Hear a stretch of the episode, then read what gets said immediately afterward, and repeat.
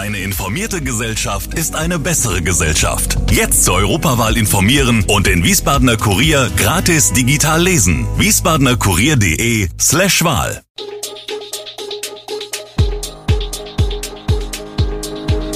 Gude, unser morgendliches News Update. Das Wichtigste aus Wiesbaden für Sie im Überblick. Guten Morgen aus Wiesbaden an diesem 13. Februar. Wiesbaden will Leerstand bekämpfen. Netrebko tritt wieder bei den Maifestspielen auf. Und wie die hessische Landeshauptstadt das lokale Handwerk fördern will. Das und mehr hören Sie heute im Podcast.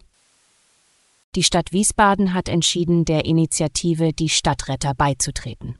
In der Hanauer Organisation beraten mittlerweile 1300 Kommunen, Verbände und Firmen, wie Leerstände in den Innenstädten bekämpft werden können. Zu den Mitgliedern zählen unter anderem Göttingen, Regensburg, Trier, Darmstadt und Wien. Die Wiesbadener Wirtschaftsdezernentin Christiane Hinninger-Grüne zeigt sich sicher, dass Wiesbaden bereits jetzt vieles richtig mache. Aber nicht an jeder Stelle und nicht zu jedem Zeitpunkt. Künftig soll der Erfahrungsaustausch mit anderen Akteuren helfen, neue Impulse zu erhalten. Die Stadtretter wurden 2020 gegründet, die Mitgliedschaft ist kostenfrei. Die Broschüre der Wiesbadener Maifestspiele ist nicht mehr aktuell.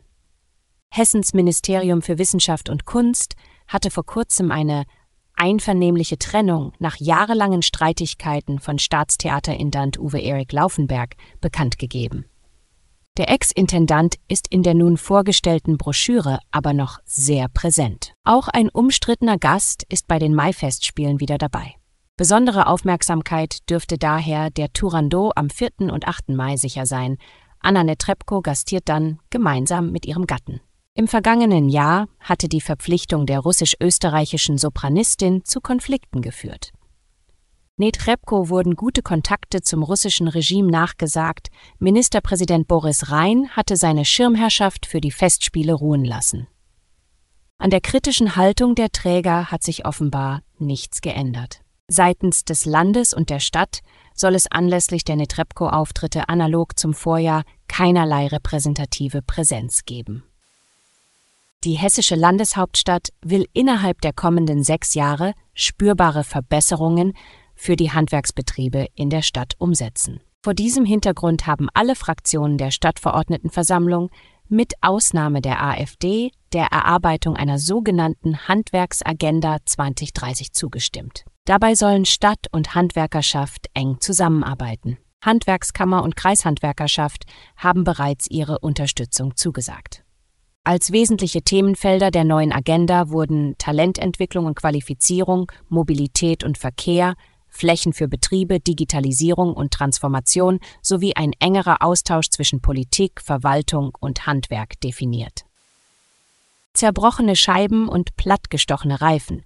In vielen Städten Hessens werden Fahrzeuge ohne Zulassung einfach am Straßenrand abgestellt. Die teils verwahrlosten Schrottautos sind nicht nur ein Ärgernis für Parkplatzsuchende, sondern auch für die Ordnungsämter. Das Abstellen solcher Fahrzeuge im öffentlichen Raum ist eine Ordnungswidrigkeit, wie ein Sprecher der Stadt Kassel erläutert.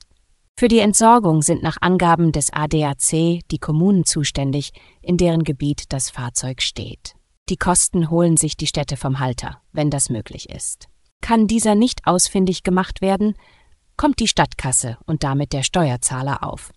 Als letzten Warnschuss vor dem Abschleppen bringt das Ordnungsamt einen meist roten Zettel an.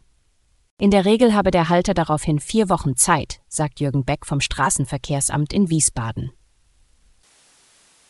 Wir gehen nach Taunusstein. Die Pläne für das Baugebiet Hermannsweg in Niederlippach nehmen Formen an. Für den Taunussteiner Stadtteil hat das Projekt besondere Bedeutung. Es ist das erste Neubaugebiet dort seit rund 20 Jahren. Größenmäßig wird es eher überschaubar bleiben. Während beispielsweise in Neuhof ein Quartier mit bis zu 170 Wohneinheiten entstehen soll, dürfte sich diese Zahl im nördlichsten Stadtteil je nach finaler Planung höchstens im niedrigen zweistelligen Bereich liegen.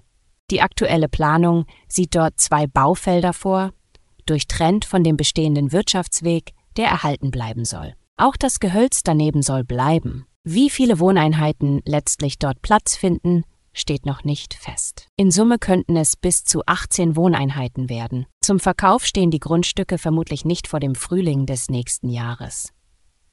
Für auswärtige Interessenten dürfte es aber schwer werden, einen Bauplatz zu ergattern. Gemäß der üblichen Vorgehensweise in Taunusstein wird bei der Vergabe bevorzugt behandelt, wer schon in Taunusstein verwurzelt ist. Erneut haben Metalldiebe an einer zentralen Bahnstrecke in der Region zugeschlagen, zwischen dem Mannheimer Hauptbahnhof und Lampertheim in Südhessen sowie Worms in Rheinland-Pfalz wurden in der Nacht zum Montag etliche Meter Kabel herausgerissen. Die Folge Zugausfälle und Verspätungen im Fern- und Regionalverkehr. Betroffen waren alle ICE-Züge zwischen Frankfurt und Stuttgart. Auf der Strecke Frankfurt-Mannheim gab es Verspätungen wegen erforderlicher Umleitungen. Metalldiebstähle sind seit Jahren ein Problem für die Bahn. Anhaltend hohe Preise für Buntmetalle wie Kupfer machen den Kabelklau für Diebesbanden zu einem lukrativen Geschäft. Die Kriminellen haben oft leichtes Spiel, weil ihre Beute später nur schwer zu identifizieren ist. Auch Baustellen, von denen es bei der Bahn derzeit sehr viele gibt, erleichtern ihnen das Geschäft. Der Trend der Metalldiebstähle bei der Bahn weist seit einigen Jahren wieder nach oben.